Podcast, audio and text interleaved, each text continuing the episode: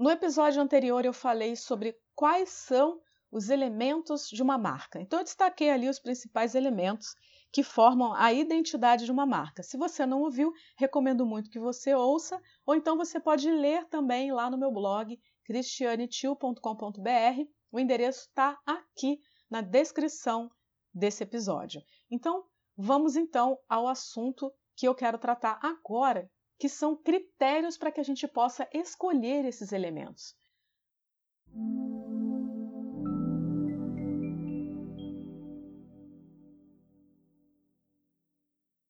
Os elementos de marca facilitam a escolha do consumidor e desempenham um papel fundamental na definição e construção de valor para uma marca. A criação de uma identidade de marca única e reconhecível é conquistada por meio da definição e composição de elementos como logo, cores, fontes, sons, aromas, entre outros. Sendo assim, os consumidores são capazes de identificar a marca por meio desses ingredientes. A ideia é desenvolver elementos de marca que possam comunicar adequadamente a sua identidade e os seus pontos de diferenciação em relação aos concorrentes. Existem vários fatores que determinam o sucesso na comunicação de marca. O consumidor não deve ter dificuldade para identificar que marca que ele está observando. E além disso, é preciso despertar emoções e sentimentos específicos. Os elementos certos contribuem para uma relação positiva que transmite valores específicos, cria associações e recebe as respostas desejadas. Segundo Kevin Lane Keller, devemos levar em consideração seis critérios para escolher os elementos de marca. Então vamos lá. Os três primeiros critérios são memorabilidade, significância e atratividade. Em suma, pode-se dizer que eles funcionam como ações ofensivas, ou seja, eles buscam ativamente conquistar o espaço certo na mente e no coração das pessoas. Os outros três elementos são viabilidade, adaptabilidade e proteção.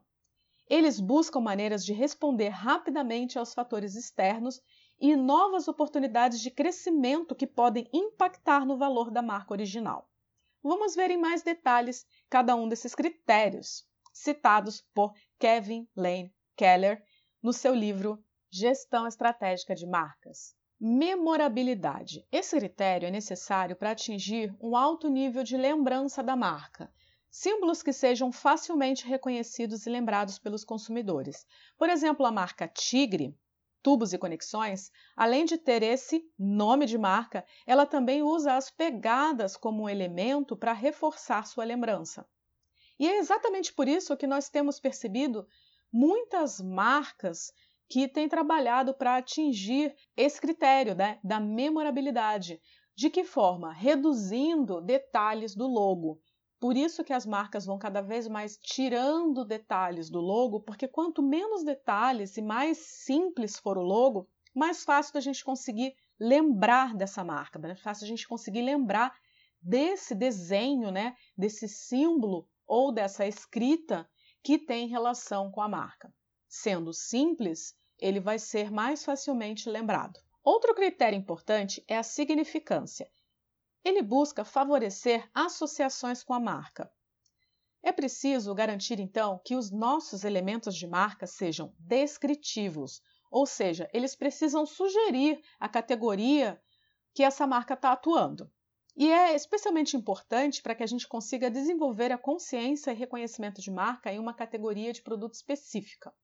Além disso, os elementos de marca também precisam ter um significado persuasivo, ou seja, sugerir seus benefícios e atributos. É necessário que a gente consiga definir bem o posicionamento da marca em uma determinada categoria. Então, na significância, nós temos essas duas questões importantes: descritivos e persuasivos. Outro critério que a gente deve levar em consideração é a atratividade. Para a marca, não basta que ela seja reconhecida e lembrada, ela precisa ser escolhida, né? Porque se a marca é reconhecida e lembrada, mas ninguém compra, não adianta nada. A gente precisa que as pessoas escolham, ou seja, que as pessoas comprem aquela marca. Os consumidores levam então em consideração os elementos da sua marca, eles consideram atraentes, eles consideram atrativos, eles se sentem representados por esses elementos? Os elementos de marca podem ser atraentes, mesmo se eles não estiverem diretamente relacionados ao segmento. Elementos memoráveis, significativos e cativantes oferecem muitas vantagens, como nós já sabemos, a maioria das decisões dos consumidores são tomadas em níveis emocionais.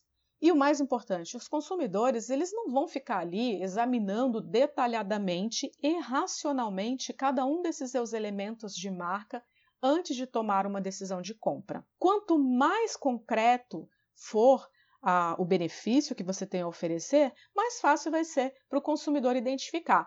Mas quanto mais abstrato for o benefício que você está querendo informar, mais importante que esses elementos comuniquem bem a sua proposta de valor. Um outro critério é a viabilidade.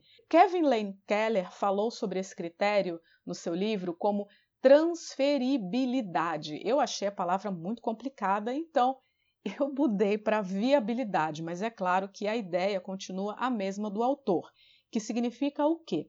identificar em que ponto o elemento de marca adiciona valor em outros produtos e serviços, bem como em novos mercados. Então, por exemplo, é, existem vários aspectos que podem identificar esse, esse critério. Né? O primeiro é qual a utilidade desse elemento para uma extensão de linha ou categoria. Isso significa que quanto menos específico for o elemento, mais fácil para que ele seja transferido para outras categorias de produtos ou serviços. Um exemplo: a marca Puma, aquele elemento de marca, né, o Puma, em várias categorias de produtos, porque na verdade ele está transferindo uma qualidade e não uma função. Se a gente tivesse um elemento que identificasse, por exemplo, atividades aquáticas ou atividades num campo, a gente teria dificuldade em navegar aí em diferentes categorias de produtos. Mas como ele está colocando uma série de qualidades e não funções, a gente consegue passar para vários, é, várias categorias diferentes. Então, esse critério ele tem a ver também quando você está escolhendo o nome da sua marca, você tem que ter em mente que você pode muito bem depois querer mudar, querer expandir para novas categorias. Outro ponto importante é até onde é, esse elemento está conseguindo adicionar valor em qualquer região geográfica ou segmento de mercado. A gente precisa sempre analisar o significado cultural e linguístico dos elementos na hora da gente lançar a nossa marca num outro mercado. Outro critério importante é a adaptabilidade. As marcas são vivas, isso significa que elas evoluem ao longo do tempo. Mudanças nos seus valores, uma nova expectativa dos seus consumidores, tudo isso precisa acompanhar o espírito do tempo. Então, quanto mais adaptável e flexível for o elemento de marca, mais fácil será para a gente atualizá-lo. Por exemplo, logos podem precisar de uma nova aparência para que eles continuem modernos e relevantes. Por outro lado, slogans, taglines precisam de uma tradução para outras línguas. E a gente precisa tomar cuidado para que essa tradução não caia em ambiguidades ou até mesmo conflitos. E por último, o critério da proteção. Diz respeito tanto ao sentido legal como competitivo da marca. Os elementos de marca podem ser legalmente protegidos, registrados formalmente, né, com órgãos apropriados, e assim é, a marca pode responder a violações ou ao uso sem autorização. E quando a gente está falando sobre a proteção com relação à concorrência, se dá no sentido de que o atributo ele não pode ser facilmente copiado. Porque se o concorrente puder facilmente copiar esse elemento, a marca perde a sua singularidade. Por isso, a estratégia sempre é definir elementos que tenham pouca probabilidade de serem copiados. Na versão escrita desse meu artigo, você encontra um resumo, tem uma tabela com o um resumo desses critérios. Então eu te convido para que você acesse meu blog para você poder ler esse artigo, cristianetil.com.br o link, como eu já falei, está aqui na descrição desse episódio. Mas para concluir esse nosso assunto, quem trabalha com brand no cotidiano já tem esse checklist mental no automático. Então, quando a gente está ali pensando no logo, nas cores, na fonte, a gente já automaticamente pensa nesses seis critérios. Porém, para empreendedores e profissionais que desejam planejar e definir a sua marca de uma maneira autônoma, de uma maneira é, independente, aí tá então um resumo para que você possa entender o que, que a gente leva em consideração na hora que a gente está opinando com relação à identidade da marca. Não se trata apenas de ser esteticamente atraente. Um nome, um logo, uma paleta de cores sempre tem razões de ser. E as nossas escolhas como profissionais de branding nunca são aleatórias. Os seis aspectos citados nesse artigo são importantes e precisam ser considerados ao construir uma marca. Os três primeiros memorabilidade, significância e atratividade são estratégias muito importantes na hora de você construir um valor positivo para a sua marca, ou seja, é, na hora que os consumidores estão percebendo a sua marca. Eles aumentam o valor da sua marca.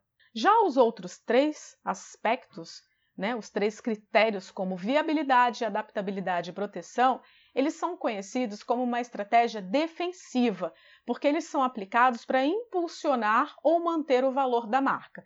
Isso significa que ter a capacidade de adaptar os elementos da sua marca permite que ela se mantenha relevante em um mundo em constante mudança. Portanto, embora esses critérios não aumentem diretamente o valor da marca, eles com certeza ajudam a protegê-lo. Projetar uma marca pode ser uma tarefa bem complexa, especialmente porque nós precisamos sempre considerar que qualquer elemento ou aspecto pode ajudar ou prejudicar. Se você está pensando em criar uma marca, conte comigo na sua jornada. Saiba como que funciona a minha consultoria e mentoria em brand digital e vamos trabalhar juntos. Um grande abraço e até a próxima!